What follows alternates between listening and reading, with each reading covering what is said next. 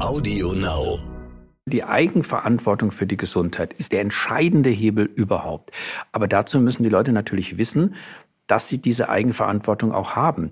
Ein Vorwurf, den ich uns allen quasi in den letzten 40 Jahren, so würde ich sagen, ist die Entwicklung dahingegangen, mache. Uns allen soll heißen, da waren die Profis, also auch Ärzte dabei, da waren natürlich auch die Krankenkassen dabei, äh, auch Regierungen. Den Fehler, den wir gemacht haben, ist, glaube ich, den Menschen ein bisschen das Bild vermittelt zu haben, Gesundheit wäre etwas, worum sich Krankenkassen und Ärzte kümmern. In meinem Handy ist ein Schrittzähler vorinstalliert. Von dem habe ich ziemlich lange gar nichts gewusst. Entdeckt habe ich ihn dann vor ein paar Wochen und das war eigentlich gar nicht so ein guter Moment. Stern nachgefragt. Herzlich willkommen zu Stern nachgefragt. Mein Name ist Stefanie Helge und ich bin Blattmacherin beim Stern. Wenn Sie so wie ich im Homeoffice arbeiten, dann kennen Sie diese Tage, an denen man wie festgetackert am Küchentisch sitzt und in den Computer starrt. Viel Bewegung hat man dabei nicht. Und an genau so einem Tag habe ich meinen Schrittzähler entdeckt. Und er sagte mir, Sie haben heute sechs Schritte gemacht. Sechs. Den siebten Schritt habe ich dann also ins Bett gemacht. Dass so wenig Bewegung auf Dauer nicht gesund ist, das ist natürlich auch mir klar. Die Entdeckung meines Schrittzählers hat mir aber insofern was gebracht, als dass ich ihn jetzt häufiger nutze. Ich track einfach abends nochmal, ob ich mich genug bewegt habe. Auf diese Art habe ich besser im Blick, wenn da noch Handlungsbedarf besteht. Es gibt ja inzwischen eine Menge Apps, die uns dabei helfen sollen, zu Hause in Eigenregie zu testen, wie es mit der Gesundheit bestellt ist. Manche werden ja sogar von der Krankenkasse bezahlt. Aber welche davon so richtig sinnvoll sind und ob die ganze Selbstvermessung überhaupt Sinn macht, darüber spreche ich gleich mit Dr. Christoph Specht. Der Arzt und Medizinjournalist kann auch was dazu sagen, ob das Googlen von Symptomen, die man an sich selber entdeckt, eigentlich sinnvoll ist, weil es behandelnden Ärzten hilft oder ob man sich einfach nur fiese Krankheiten selbst hergoogelt. Herzlich willkommen, Dr. Christoph Specht zu Stern nachgefragt. Ja, hallo, ich freue mich, dass ich hier bin. Sie sind ja Arzt, also gehören Sie ja zu den Menschen, die wir im Moment gerade nicht so häufig besuchen, weil man ja jetzt nicht so wahnsinnig Lust hat, in so ein volles Wartezimmer zu gehen, weil man sich da einfach Corona-bedingt vielleicht ein bisschen im Risiko fühlt. Wir versuchen uns also zurzeit so ein bisschen häufiger in der Selbstdiagnose. Wie ist so Ihre Einschätzung? Wie gut sind wir Menschen eigentlich darin, unseren eigenen Gesundheitszustand richtig zu bewerten? Hm. Also ich glaube, da waren wir schon mal besser, so insgesamt als Bevölkerung. Ähm, Ob es besser geworden ist heute, wo man ja vielleicht glauben könnte, im Zeitalter von Internet, da muss das doch eigentlich möglich sein, bin ich gar nicht so sicher, ob das wirklich so viel geholfen hat oder nicht eher im Gegenteil dazu geführt hat, dass manche Menschen dann natürlich ihre Symptome googeln und äh, als erstes Krebs finden. Das ist immer, was da steht. und natürlich dann je nach eigenem Nervenkostüm auch ähm, die entsprechende Angst dazu entwickeln. Früher war es so, habe ich immer so den Eindruck bei der Generation von Oma und Opa, die hatten diese Möglichkeiten gar nicht. Die waren natürlich auch sehr viel mehr auf sich selbst gestellt. So viele Ärzte wie heute gab es damals auch nicht. Und die mussten gut sein in der Selbstdiagnose. Vor allen Dingen, und das ist, glaube ich, das Wichtigste, auch heute erkennen, was ist wirklich wichtig und was ist vielleicht nur eine Befindlichkeitsstörung.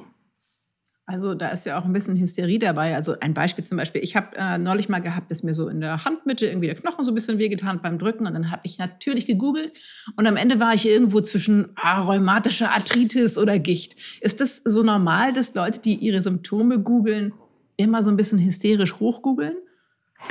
Da kann man gar nichts für. Das ist so, ja. Das ist aber auch ähnlich im Medizinstudium. Wenn man da anfängt und die fünf, sechs Jahre an der Uni studiert, dann lernt man da tolle Krankheitsbilder kennen. Also man hat sie ja selber nicht, deswegen sind sie toll.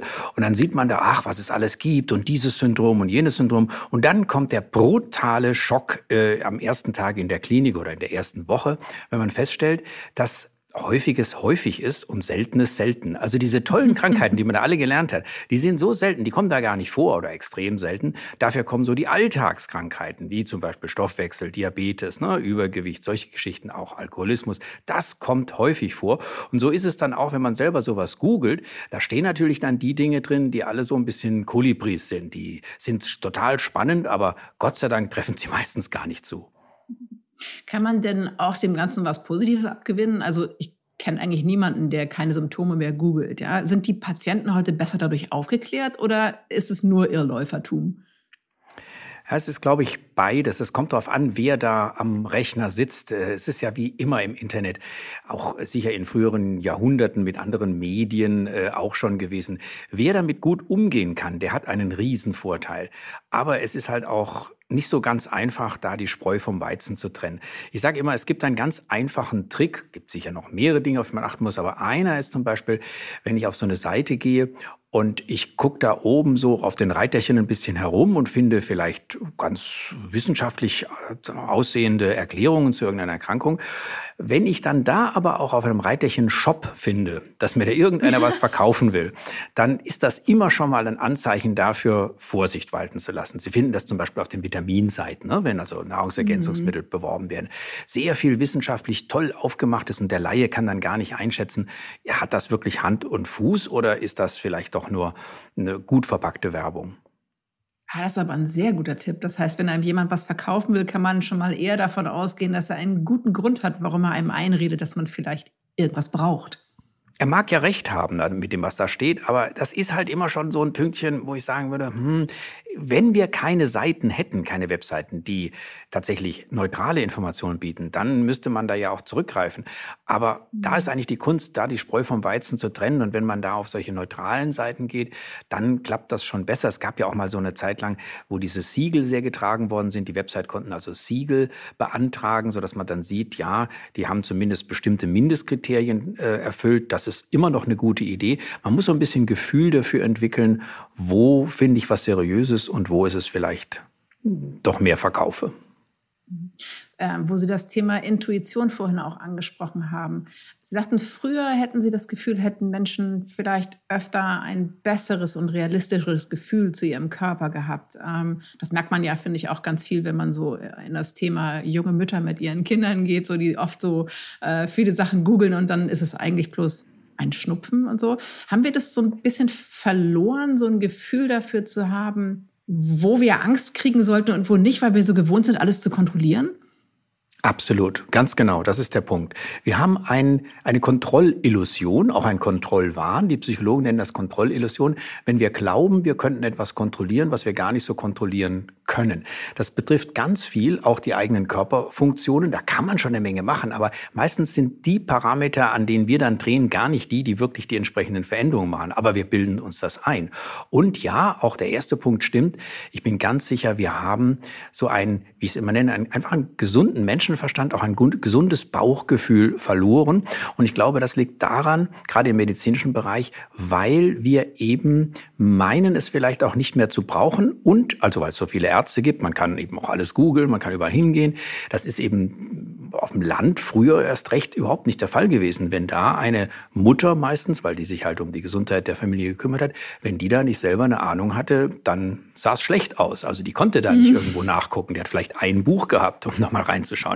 Also da wurde mehr tradiert, sicher manchmal auch Unsinniges, aber im Großen und Ganzen hatte man doch eher ein gutes Bauchgefühl, einen gesunden Menschenverstand. Und wir können zum Beispiel, das ist auch so ein Punkt, wo man es deutlich sehen kann, wir können heute Risiken ganz schlecht einschätzen. Ich sage es immer so, man hat den Eindruck, auch jetzt in der Pandemie, wenn man sich das überlegt, als gäbe es die Entscheidung zwischen Paradies und Fegefeuer. Das ist nicht so. In Wirklichkeit ist die Entscheidung zwischen Pest und Cholera.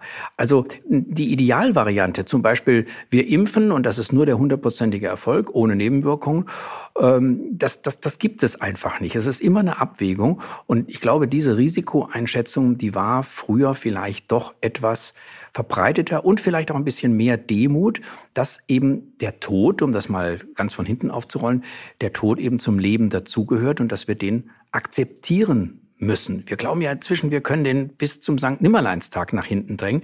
Wir haben ihn schon ziemlich weit nach hinten gedrängt, aber die Zeit des Leidens haben wir halt äh, ehrlicherweise einfach nur hinten dran gehängt. Hm. Was natürlich diese ganze Entwicklung total unterstützt, ist, dass es ja immer mehr Dinge gibt, die quasi unseren Gesundheitszustand so tracken für uns. Also angefangen von den Uhren, Fitness-Tracker oder auch gibt ja einen Haufen Apps, mit denen man seine Herzfrequenz oder ähnliches irgendwie äh, tracken kann. Gibt es auch aus Ihrer Sicht welche, die Sie da sinnvoll finden? Also sind Menschen, die sowas nutzen, gesünder? Sie sind möglicherweise gesünder, weil sie sich mehr damit beschäftigen. Und dieses Beschäftigen, das ist sicherlich ein guter Punkt bei diesen Apps. Es gibt aber natürlich auch da, wie immer, ähm, dann wieder Auswüchse, eben auch dieser Kontrollwahn und die Kontrollillusion, äh, wenn man das Ganze übertreibt. Auch hier so ein bisschen das Gefühl, der Mensch wäre so eine passive Maschine, die man nur entsprechend warten müsste von außen und dann würde das schon so funktionieren.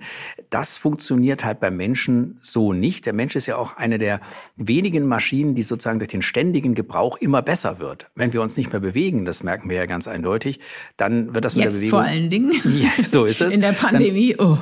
Genau. Dann, wir, wir werden fetter, auch das weiß man schon. Wir trinken übrigens auch mehr Alkohol momentan. Also man sieht es. Ich habe gerade neulich mit Kollegen gesprochen, die sich um solche Erkrankungen kümmern, die sagen, wir sehen eindeutig, dass äh, die Leute mehr Alkohol trinken und sich weniger bewegen. Da kommt also noch was auf uns zu. Wenn so ein Fitnesstracker dann dazu dient, dass man eben sich mehr bewegt, dass man mehr auf seine Gesundheit achtet, dann hat er ja eine gute Funktion. Man sollte es jetzt nur nicht überschätzen dahingehend, dass man glaubt, man wäre eben selbst eine Maschine. Das äh, ist sicher nicht der Fall. Also das heißt, es gibt durchaus Grenzen auch für Selbsttracking. Ich habe jetzt zum Beispiel gerade, heute war das auf Instagram so eine Werbung gesehen für so ein Testkit für Lebensmittelunverträglichkeiten, bei dem man sich mit so einer Art Mini-Stachel selbst Blut abzapfen soll. Ich, das scheint mir jetzt vollkommen absurd. Ja, da habe ich vor allen Dingen Bedenken, wenn ich mir überlege, was die da messen wollen. Es gibt, äh, ob das jetzt hier so ist, weiß ich nicht, weiß ich nicht, aber es gibt ganz viele dieser Art Tests, die dann äh, die falschen Immunglobuline messen, also IgG, die hier gar keine Rolle spielen ähm, für so eine äh, für so eine Allergie. Und äh, die sind dann alle irgendwo positiv und auch da müssen Sie mal genau hingucken. Meistens sehen Sie dann, dass anschließend was verkauft wird dabei. Also Lebensmittelallergien gibt es natürlich, aber die muss man halt seriös abklären. Meistens sind solche einfachen Tests halt äh, die, die falsche Parameter testen. Also da wäre ich auf jeden Fall vorsichtig. Und wir müssen auch aufpassen, das bezieht wirklich die, auf, die, auf die gesamte Gesundheit. Der Fitnesssalat macht uns nicht fit. Genauso wenig wie äh, der Gang zu irgendeinem äh, Hamburgerbrater mit äh, fetten Pommes dabei, wenn wir das einmal machen, uns äh, gleich sterbenskrank macht. Der Körper reagiert nicht auf solche Akutgeschichten, weder auf akute Belohnungen oder, oder gute Dinge, wie zum Beispiel den Fitnesssalat, noch auf äh, so einmalige schlechte Dinge. Wir der Körper ist auf Langfrist ausgelegt und das, das müssen wir verstehen. Bei solchen Fitnesstrackern und überhaupt äh, beim Bestimmen von der und jener Allergie, das sieht immer so ein bisschen aus, als würde man es sich einfach machen wollen. Das sieht hochkompliziert aus, aber in Wirklichkeit ist es einfach, indem ich indem man nämlich glaubt, diese eine Sache, die wäre jetzt für die, eigene Gesundheit wirklich ganz entscheidend und die wäre wichtig. Und in Wirklichkeit ist für die eigene Gesundheit hm, das wichtig, was schon vor Hunderten von Jahren wichtig war. Das kann man sehr leicht zusammenfassen. Das will halt keiner hören, aber es ist tatsächlich so. Sich ausreichend bewegen, da muss ich nicht schwitzen, aber ausreichend bewegen, nicht rauchen, nicht äh, jedenfalls zu viel, Alkohol davon trinken und sich ausgewogen ernähren. Das sind die ganz wichtigen Säulen. Und um alt zu werden, da kommt auf jeden Fall noch was dazu. Man sollte auch, wie die Japaner das sagen, ein sogenanntes Ikigai haben. Das heißt eigentlich nichts anderes. Der Grund, warum ich morgens aufstehe. Also irgendein Ziel haben. Ja, es ist tatsächlich so. Mhm. Ich meine, ähm, wie, warum steht man morgens auf? Warum macht man was? Wenn ich das nur tue, weil ich den Tag eigentlich gar nicht mag und zur Arbeit möchte ich auch nicht gehen und in der Ehe bin ich auch nicht zufrieden und so, das ist ja schrecklich. Also man muss doch einen positiven Grund haben, warum man heute aufsteht, warum man überhaupt leben möchte.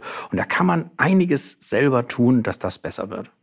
Ich könnte mir durchaus vorstellen, dass viele Leute ähm, auch so abfahren auf Apps und solche Geschichten, wenn man irgendwie das Gefühl hat, also diese langfristigen Umstellungen des Lebens sind ja durchaus anstrengend. Und wenn man das Gefühl hat, man guckt mal eben kurz in so eine App und trackt irgendwas und tut sich dann etwas Gutes, auch wenn es nur vorgetäuscht ist, dann löst das ja wahrscheinlich bei einem aus, dass man sich um sich gekümmert hat, ja, ohne dass man wirklich langfristig was ändern muss in seinem Leben.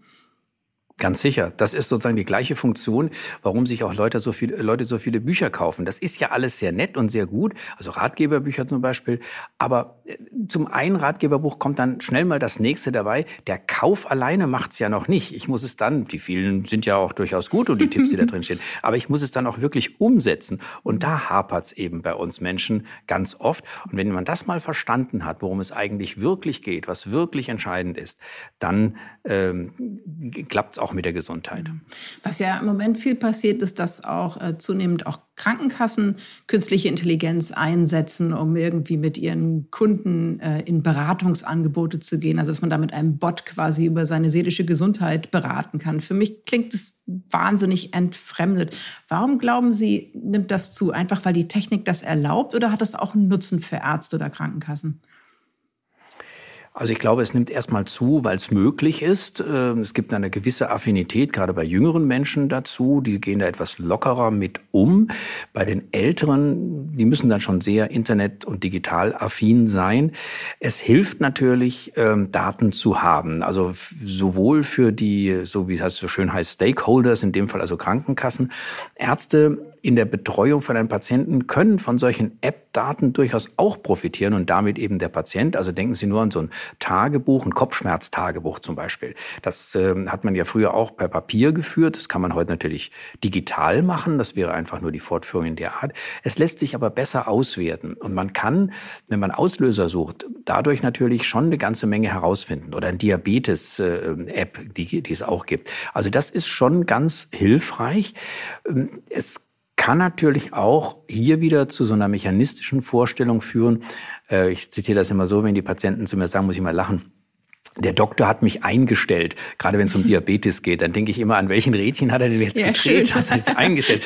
Also weil die Leute halt den Vor die, die auch hier die Vorstellung haben, der Doktor macht das alles, erst recht, wenn so elektronische Geräte mit dabei sind. Ja, der, ist das, der, der weiß das halt, der ist halt da ganz toll, der ist ja der Wissenschaftler und dann stellt er da irgendwas ein und ich selber als Patient, ich habe damit eigentlich gar nichts zu tun. Das ist ein großer Trugschluss. Also Ärzte und Anwendungen und digitale ist alles wichtig, aber den größten Hebel hat man völlig ohne digitale Grundlage selbst in der Hand.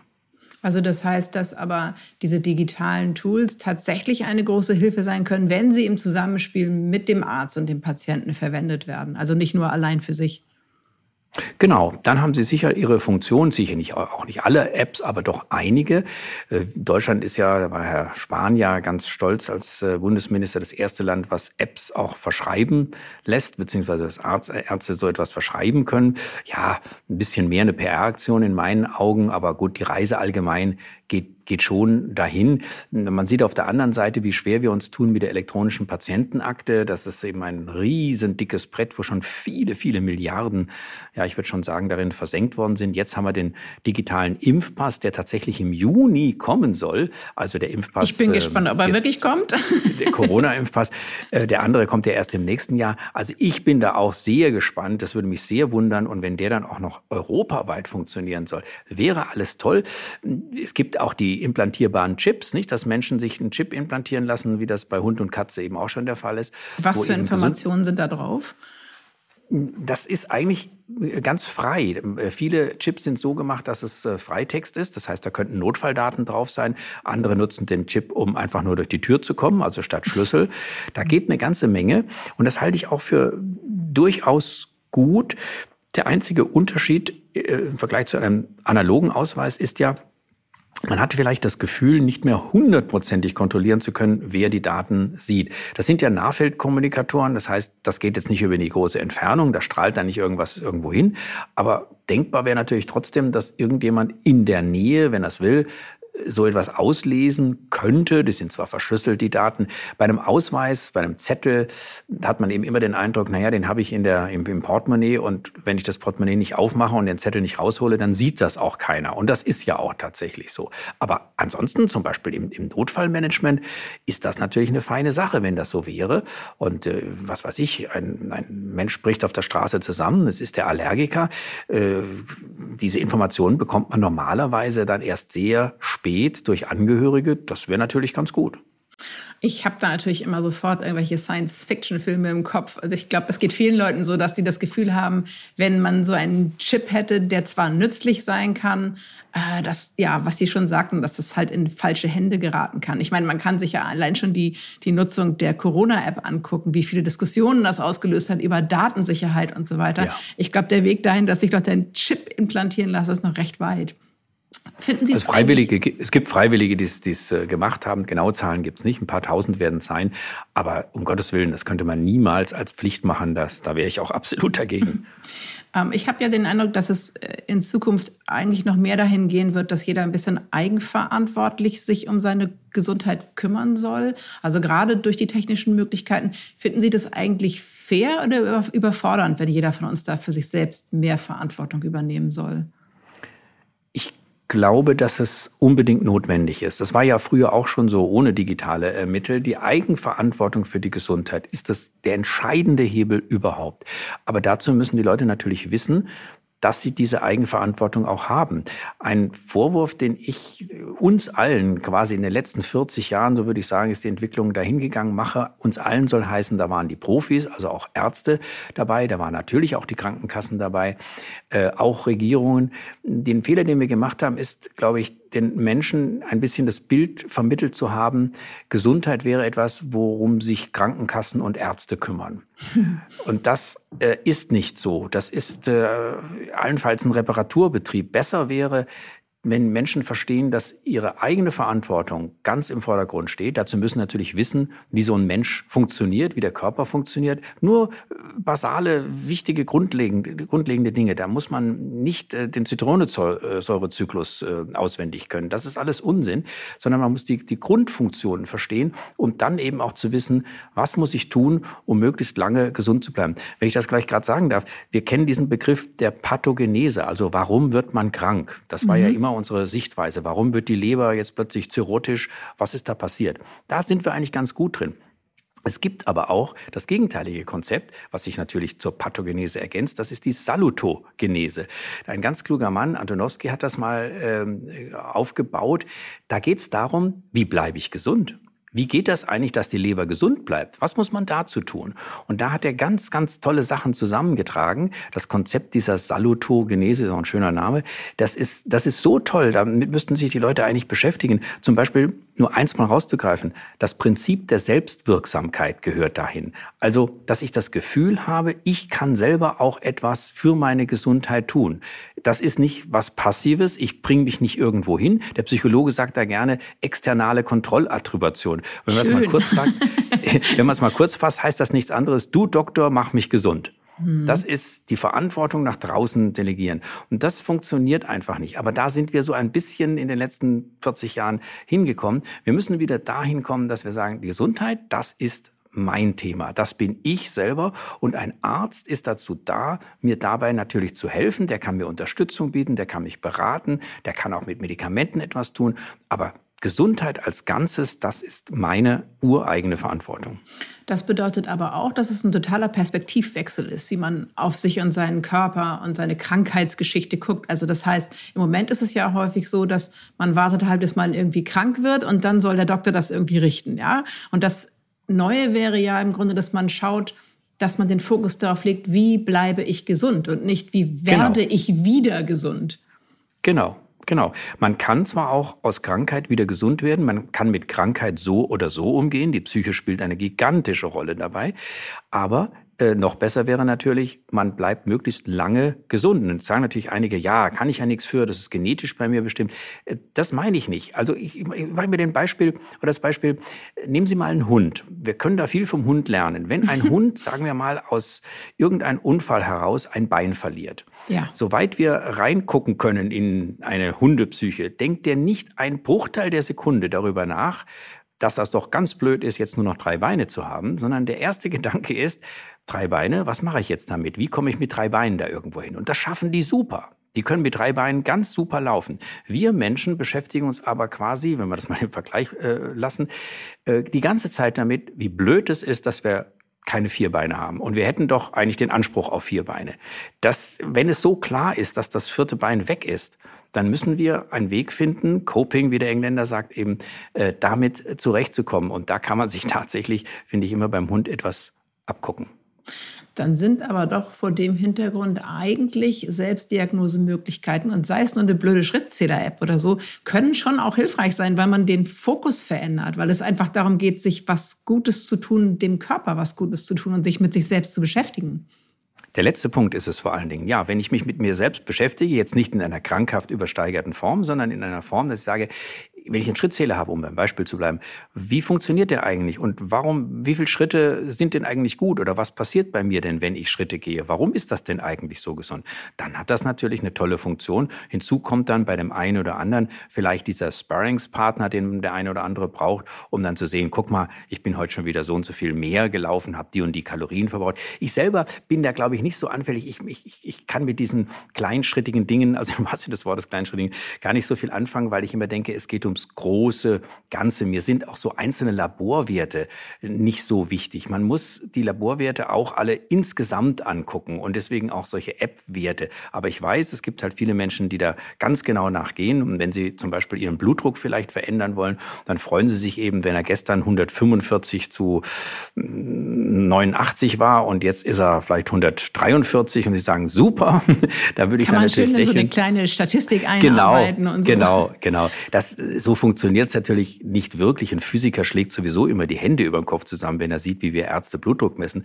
Der würde dann sagen, was, so wie Sie das gemacht haben, also erstmal individuelle Schwankungen enorm vom Untersucher, dann der Patient in ganz unterschiedlicher Situation, dann eine Messung, das ist ja gar nichts. Also ein Physiker fängt vielleicht bei, bei 100 Messungen mit einem Mittelwert mal an, langsam darüber nachzudenken, dass da was dran sein könnte. Also so übergenau darf man es eben nicht nehmen. Das ist auch so ein bisschen die Gefahr dieser, dieser Apps. Aber wenn es dazu dient, dass man sich damit beschäftigt, dann ist es gut. Man kann ja auch eine Schrittzähler-App belügen. Das mache ich manchmal, wenn ich die gerade Zahl noch erreichen will. Dann nehme ich sie halt in die Tasche, wenn ich Wie- das Essen koche oder so. Dann tun noch ein paar Schritte oben drauf. Ja, aber da gehen Sie ja auch. Da ja, das stimmt auch. vielleicht. ähm, ich würde gerne wissen, ob Sie finden, dass ähm, diese, der Blick auf die Gesundheit, für mich klingt es so, als ob man damit eigentlich schon in den Schulen anfangen müsste. Also, dass man eigentlich schon Kindern und Jugendlichen beibringen müsste, die ganz wesentlichen Vorgänge im Körper. Denn die Biologie, die die Kinder in der Schule als Schulfach haben, das ist immer sehr, ja, sehr auf Zahlen und Fakten, aber weniger auf äh, ähm, Nachempfindbarkeit gelehrt. Sie sprechen mir absolut aus der Seele. Genau so ist es. Das, und das, ja, tatsächlich, weil ähm, eine kleine Begebenheit. Ich stand in Berlin, wir haben irgendwie, ich weiß nicht, am Brandenburger Tor, ich glaube, irgendwas gedreht. Auf jeden Fall standen wir da und ich hatte mal ein Bedürfnis und musste mal auf die Toilette gehen. Da war also ein kleines ein Café. Ich musste da ein bisschen warten und habe dann eben zugeguckt, wie Schüler, die waren so 15, 16, äh, zusammensaßen und die haben nicht drum rumgealbert, sondern die hatten alle Schulbücher da und, und, und Texte und Papier und haben sich über die DNA unterhalten. Und Oh. zwar sehr detailliert. Die mussten also die einzelnen äh, Aminosäuren abfolgen äh, äh, aufmalen. Die mussten das äh, also sehr detailliert. Und dann dachte ich, hm, so ein bisschen zugehört, habe ich die gefragt, aber ihr, ihr seid schon Leistungskurs Biologie? Sagen, nee, das ist bei uns Grundkurs. Da habe ich dann gedacht, um Gottes Willen, so spannend das ist, ich habe Biologie-Leistung damals gehabt, da war das auch so, aber das ist ja was anderes, wenn man das als Leistungskurs nimmt.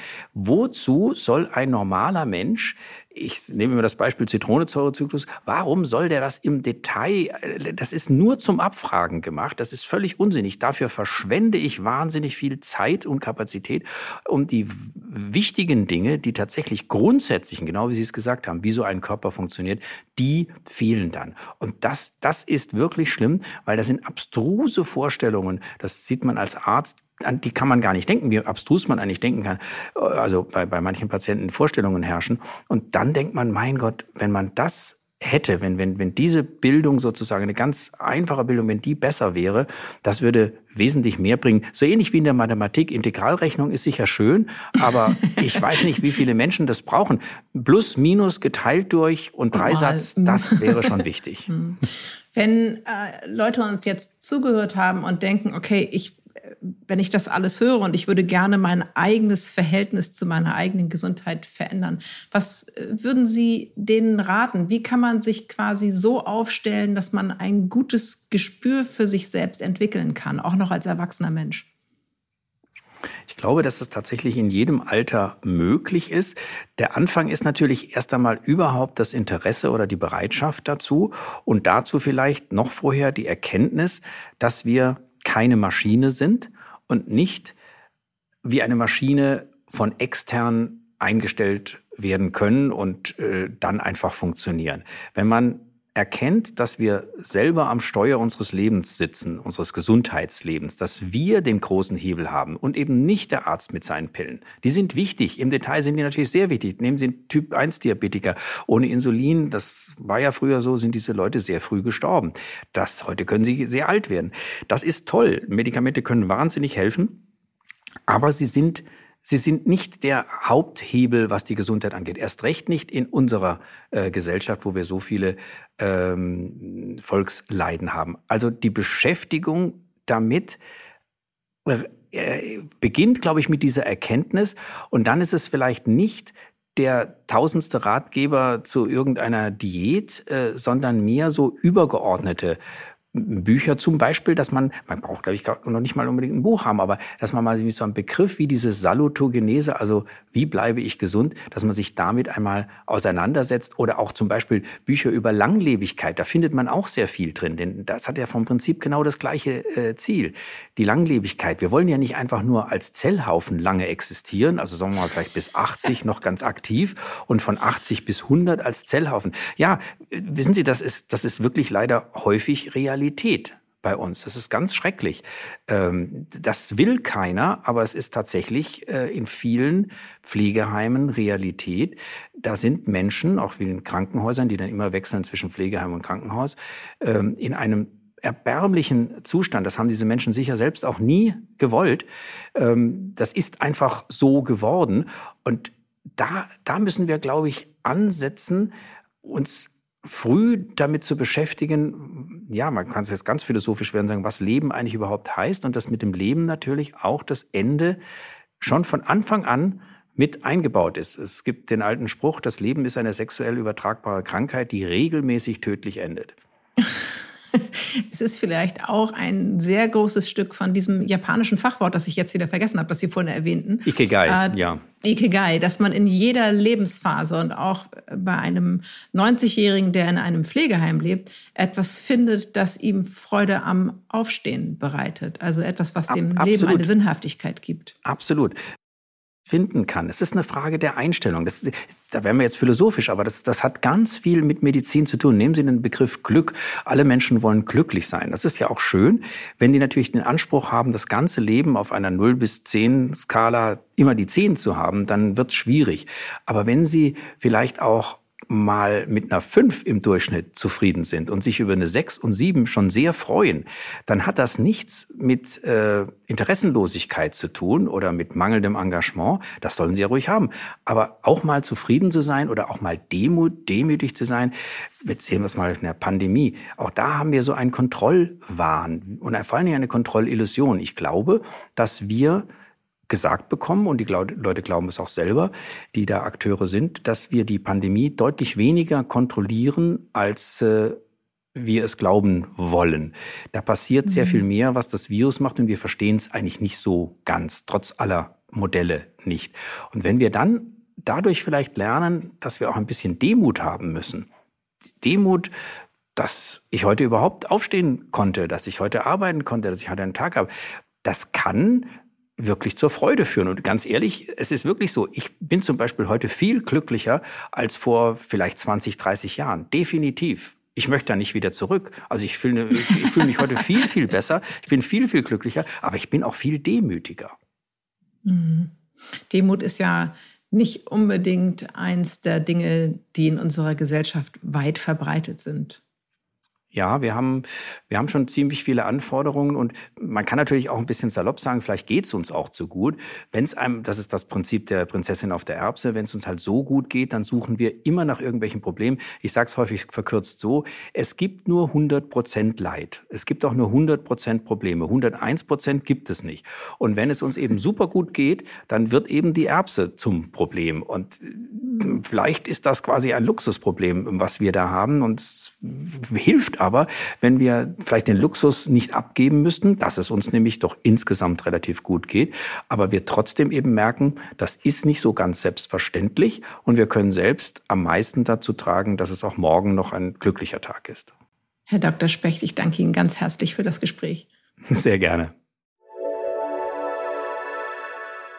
Wenn Sie jetzt das Gefühl haben, ganz dringend auch mal nachzuschauen, wie es um Ihre Gesundheit bestellt ist, dann verschreibe ich Ihnen hiermit den Kauf des aktuellen Stern, Ausgabe 13.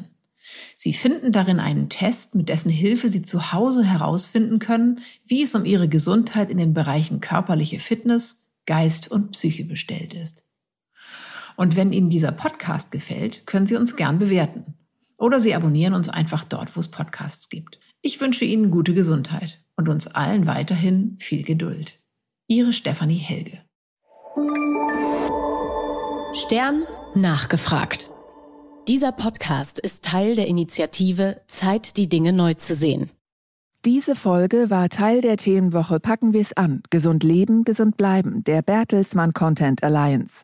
Mit der vereinten Kraft und Reichweite unserer journalistischen Angebote wollen wir maximale Aufmerksamkeit schaffen und Wissen vermitteln.